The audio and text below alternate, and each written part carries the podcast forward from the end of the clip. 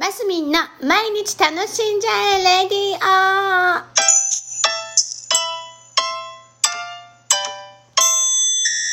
おはようございます。2021年11月29日月曜日、マスミンです。お、今日はいい肉の日だ。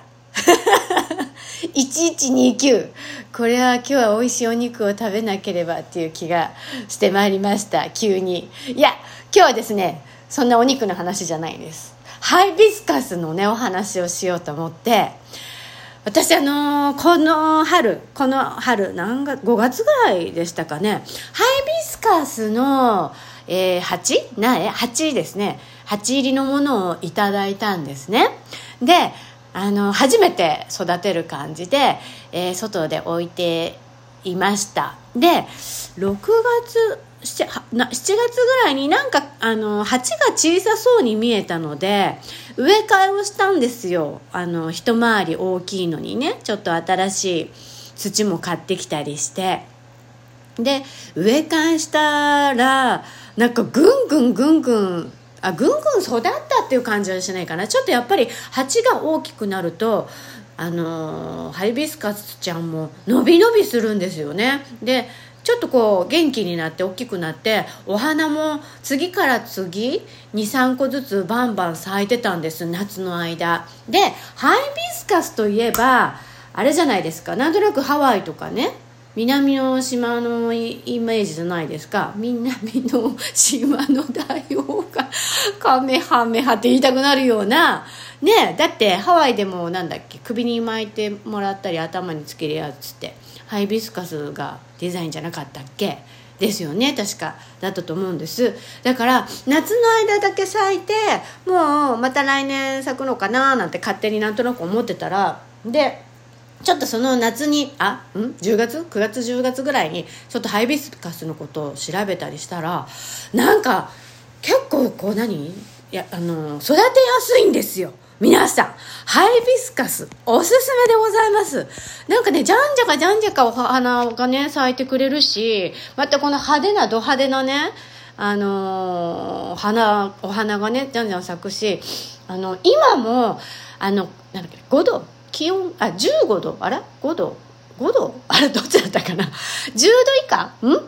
とかになるとやっぱりお部屋に避難した方がいいっていうところで外に置いていた鉢をあのリビングに持ってきたんですけどそしたらまた咲き始めて今つぼみがもう2個あるんですね。でもそれがどうも最後っぽいなっていうところで、えーその 2, 2つのお花が咲き終わったらちょっと剪定っていうのをしてみようかなと思うんです。でちなみに私が持っているハイビスカスはあのアジアの風っていうような名前がついていて品質改良されてんのかな？アジアの風って名前がついてるぐらいなのでやっぱアジアの地域で育てやすいんじゃないかなっていうところでちょっと調べましたよ。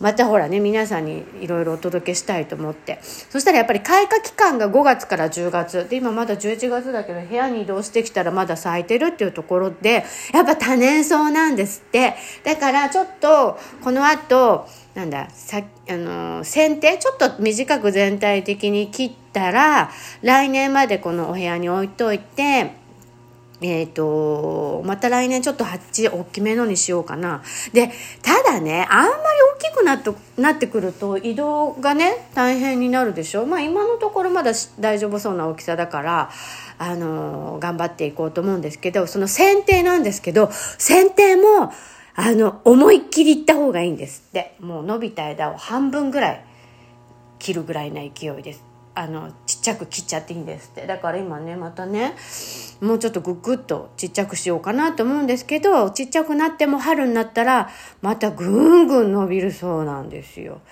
皆さんハイビスカスめちゃくちゃ育てやすいしあの色もねピン私が今持ってるのはピンクですけど黄色とかね今今時いろんな色があってあの育てやすいのでぜひおすすめですでなんと挿し木で増やすこともできるんですってちょっとやってみようかな今度の春なんていうのを思ったところでございましたはい。なんかね、ずっとハイビスカスが部屋で咲いてるとね、なんか嬉しい気分になるんですよ。今日もね、なんかね、咲きそうな感じなの。ぐーってこう、つぼみが大きくなってこう、開きそうな雰囲気で、今日、今日か明日ぐらいに咲いて、残り2つがチャカチャカって連続して咲きそうなんですよ。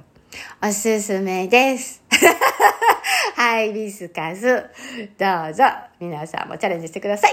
はい。今週はもう12月に入りますね。はい。月曜日、楽しんで張り切って参りましょう。マスミンでした。